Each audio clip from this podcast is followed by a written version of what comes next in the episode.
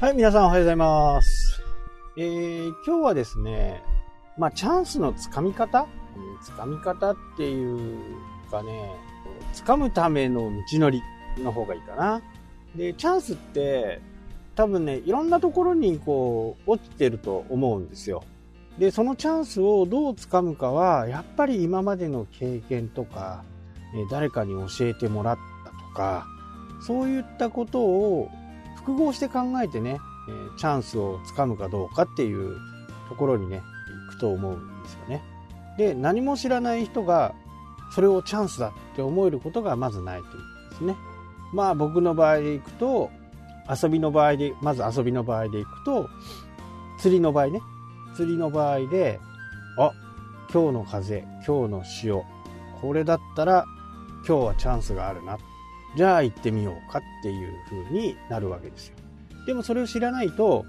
何にもチャンスがない。感覚的にはね、この時期に鮭なんか釣れねえだろうなって思ってる人がいる。感覚的にね。でも、それでも鮭を釣りに行く。で、釣れなかった。坊主だった。で、ここから悔しくてね、じゃあ、鮭っていつ釣れるんだろうどこで釣れてるんだろうどんな仕掛けなんだろうっていうふうなことを考えていくわけです、でこれが経験なんですよね。えー例えば、じゃあ仕事のこと、ウェブのことでいくと、まあ僕がワードプレスね、えーやっているのは、2004年か5年ぐらいにもうワードプレスを導入してやってたんですよ。で、その頃は、まあまあヘボいソフトだったんですよね。CMS 的には。その時には、ムーバブルタイプっていうのがもう全盛で、それを使わないなんてどうかしちゃってるぞ的なぐらいの言われ方だったんですよ。で、そこにはね、まあ一つ大きな理由があって、まず、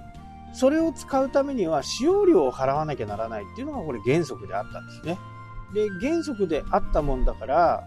僕はそれを使わなかった。でも一般の人たちは、他の人たちはね、結構無断で使ってたんですよ。でも、そのサイトを育てようって僕は思ってたんで、もしそれ育てた時にね、えそういう、後からね、それ、ただで使って違反ですよって言われるのが嫌だったから、それにしたと。なので、導入も早かったんですよ、ワードプレスがね。まあ今でも悩まされてますけど、いろんな面で。で、その頃に僕はこう、ワードプレスをいいよっていう風にね、えー言われ出した2010年ぐらいからかな。まあそのくらいからはね、もう結構バリバリ使えてたんですね。で、なぜかっていうのは、まあブログ、その時になぜブログがこれほどまでにね、SEO に強かった。まあその時の時代ですけど、強かったっていうのは今までのホームページの概念を覆したわけですよ。まあこれを話すとまたどんどんいっちゃうんであれですけど、で、それを調べて、いろいろ検証した結果、ワードプレスがいいっていうことにね、改めて思って、そこからはもうずっとワードプレスっていう形なんですよ。それも、わけわかんなかったら、経験もなければね、えー体験もなければ、それを使っちゃいますよね。いろんなものを使っちゃいます。で、最悪な場合は、ワードプレスを一から立ち上げようと思っちゃうんですね。知らないと。ワードプレスがいいって言うから、いや、一からやってみよう。で、一からやって、その、えー理解するのにね、まあ、半年とか、一年とか、そういう風になってしまう場合もあるわけですよ。まあ、大抵の場合は途中で挫折をするっていうのが、普段のパターンですけどね。まあ、そうなってしまったら、本当本末転倒で、じゃあ、あの、そこに対してね、有料版で、そういうテンプレートがあるよ。で、テンプレートを設置するのは、ちょっと難しいからプロに頼もうとかね。そういう風な形でやっていくのが、やっぱりいいんですよね。でもそこで、ワードプレスを選んだからって言って、うまくいくかどうかは、またこれ別の問題ですよね。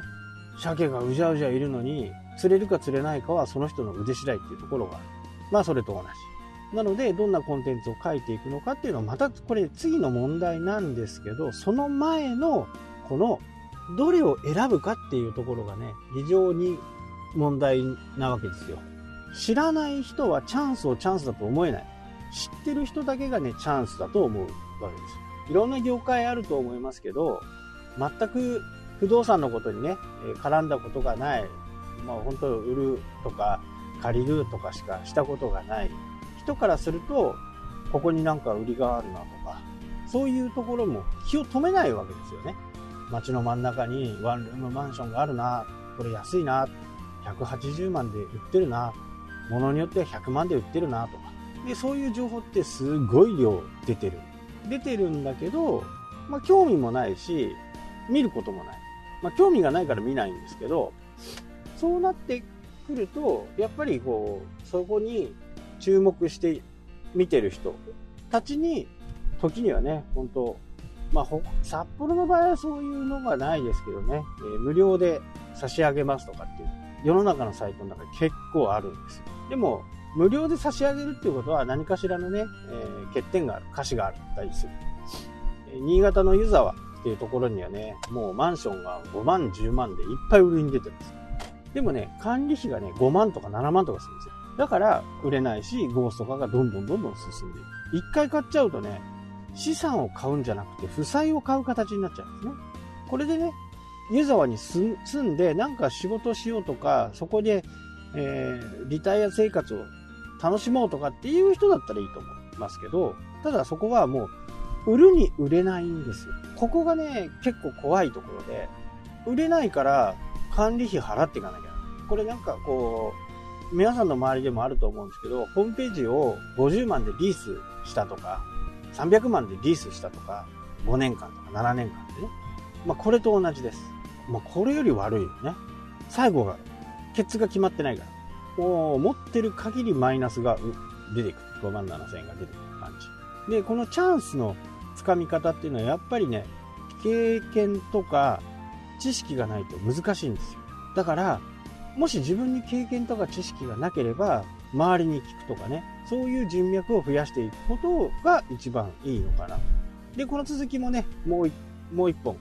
明日放送いたしますので、よろしくお願いいたします。はい、というわけでね、今日はこの辺で終わりとなります。それではまた。したっけ